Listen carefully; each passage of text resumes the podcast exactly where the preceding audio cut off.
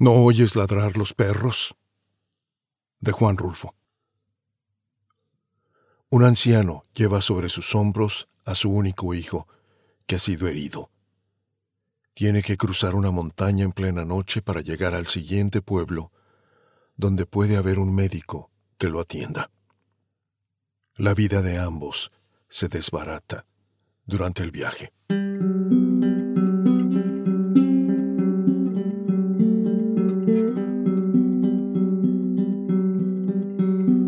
Tú que vas allá arriba, Ignacio, dime si no oyes alguna señal de algo o si ves alguna luz en alguna parte. No se ve nada. Ya debemos estar cerca.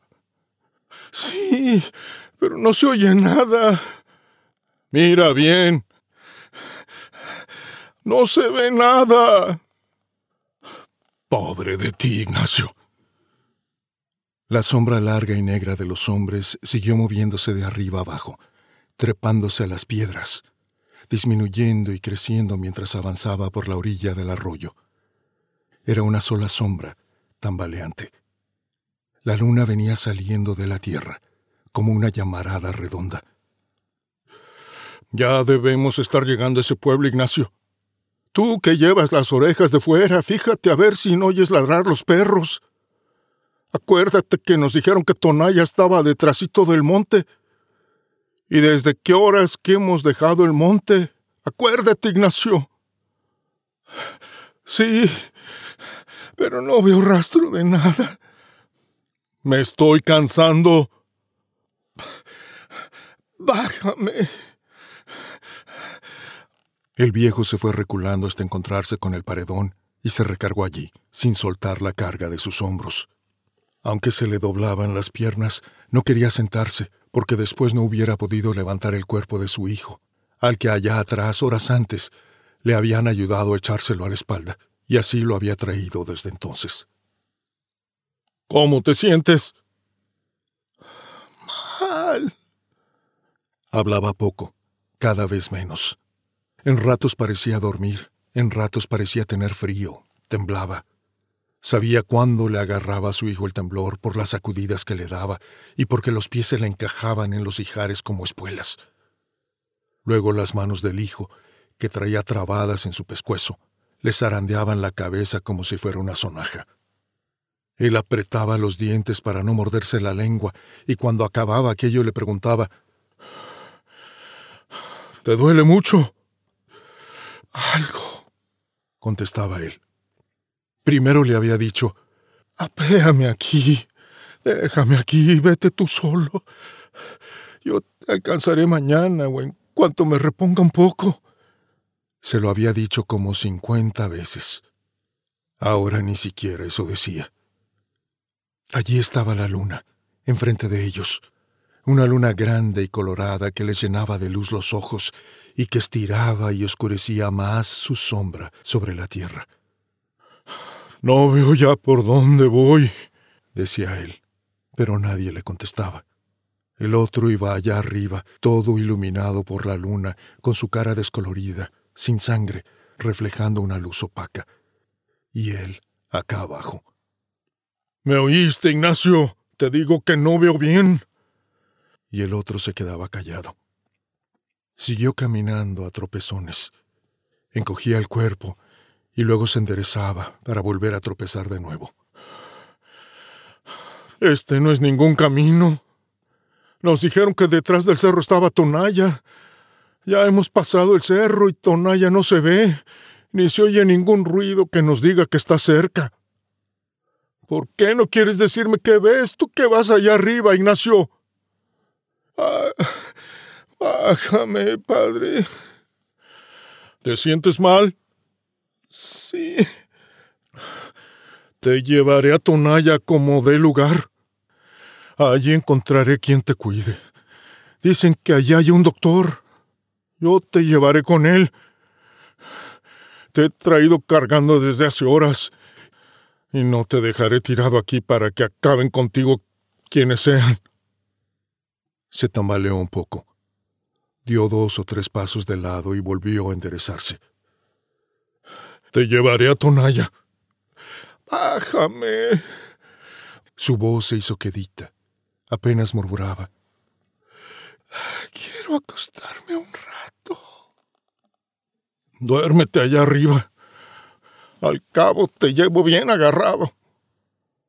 La luna iba subiendo, casi azul, sobre un cielo claro. La cara del viejo, mojada en sudor, se llenó de luz. Escondió los ojos para no mirar de frente, ya que no podía agachar la cabeza agarrotada entre las manos de su hijo. Todo esto que hago no lo hago por usted. Lo hago por su difunta madre, porque usted fue su hijo. Por eso lo hago.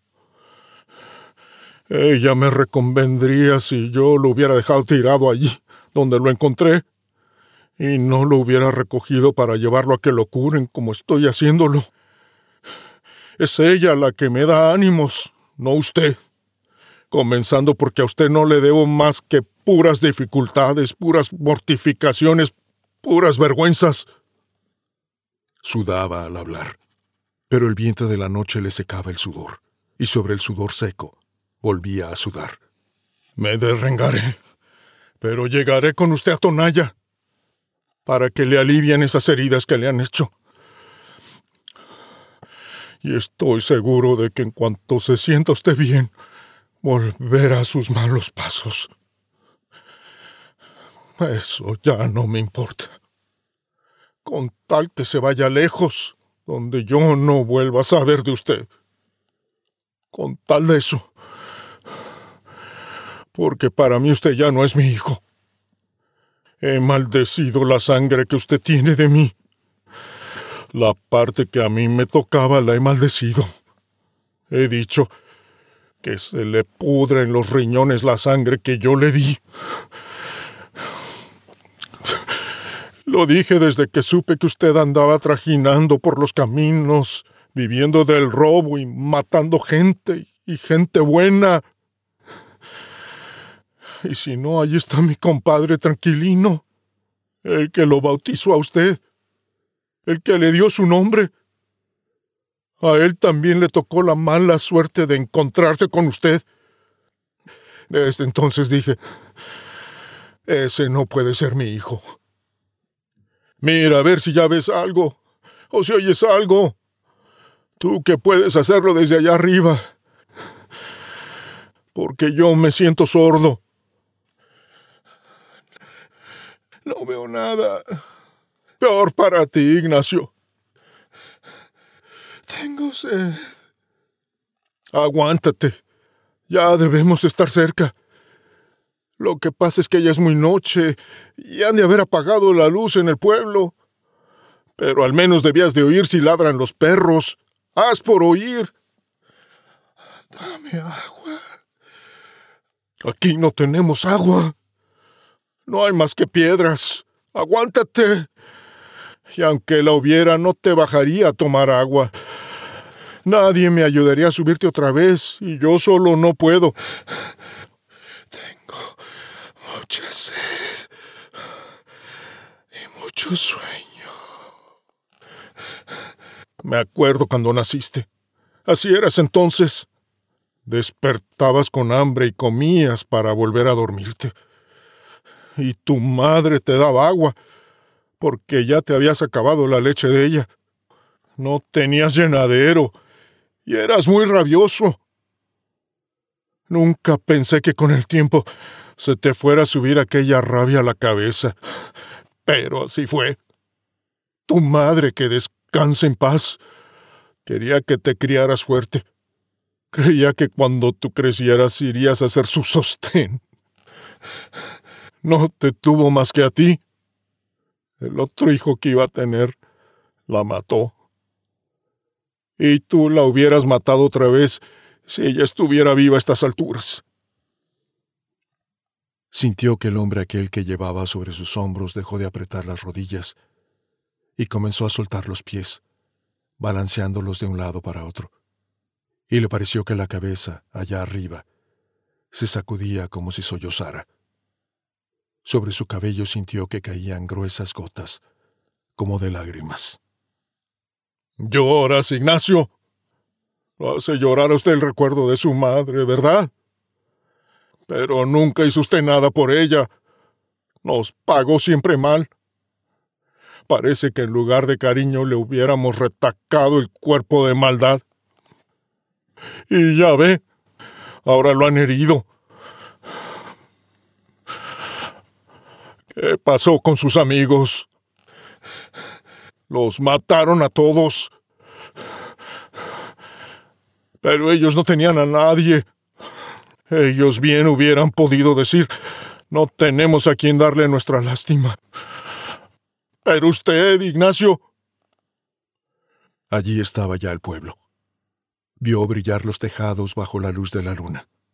Tuvo la impresión de que lo aplastaba el peso de su hijo al sentir que las corvas se le doblaban en el último esfuerzo. Al llegar al primer tejabán, se recostó sobre el pretil de la acera y soltó el cuerpo, flojo, como si lo hubieran descoyuntado. Destrabó difícilmente los dedos con que su hijo había venido sosteniéndose de su cuello, y al quedar libre, oyó cómo por todas partes ladraban los perros. ¿Y tú no los oías, Ignacio? Dijo. No me ayudaste ni siquiera con esta esperanza.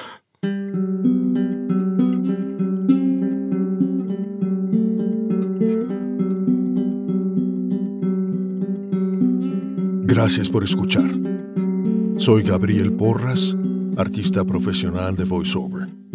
Visítame en gabrielvoice.com y en murmullosradiantes.com para escuchar más gran literatura.